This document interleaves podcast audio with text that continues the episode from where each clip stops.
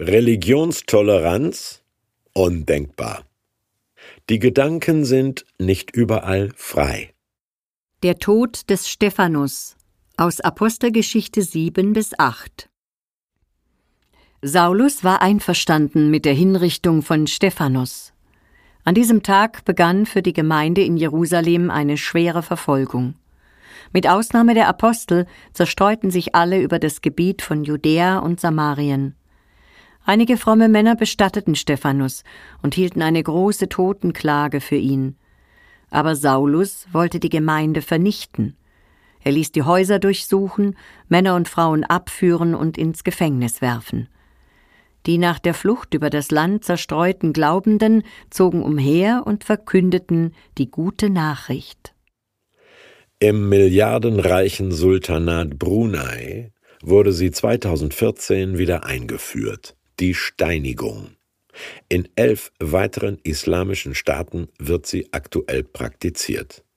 Man gräbt einen Menschen bis zum Oberkörper ein und bewirft seinen Kopf so lange mit Steinen, bis er tot ist. Lynchen mit gerichtlicher Zustimmung. Heutzutage werden schwule Ehebrecherinnen und Ungläubige so ermordet. Damals Stephanus, einer der sieben Sozialfürsorger der Christengemeinde. Wegen seiner provozierend anderen Deutung der jüdischen Religionsgeschichte. Folgen diesem Jesus-Hype noch mehr Leute, sagt sich der kluge Saulus, dann brechen Staatsreligion und Macht zusammen. Also weg mit den Spinnern. Paulus wird zum Hexenjäger. Im Lynchmob gibt's auch Intellektuelle. Immer schon. Weil aber nicht alle für ihren Glauben sterben wollen, zerstreuen sich die Jesus-Anhänger. Das heißt, die ersten Christinnen und Christen waren Flüchtlinge. Muss man rechtsgedrehten Kirchgängern im 21. Jahrhundert nochmal sagen.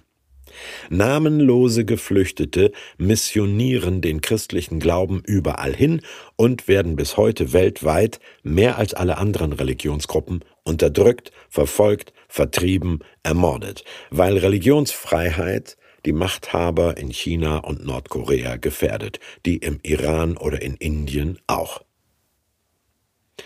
Vom freien Ausland aus den Verfolgten finanziell zu helfen, ist schwierig, weil ihnen genau das von ihren Unterdrückern vorgeworfen wird. Vor 1989 halfen fromme, kalte Krieger am liebsten den unterdrückten Christen im Ostblock denen im Apartheid Südafrika und in südamerikanischen Militärdiktaturen nicht so gern. Heute hilft man verfolgten Christen in islamistischen Ländern. Gut so. Wenn es nicht mit Hetze gegen hiesige Muslime verbunden wird. Manche von ihnen sind nämlich zu uns geflohen, eben weil auch sie daheim verfolgt wurden.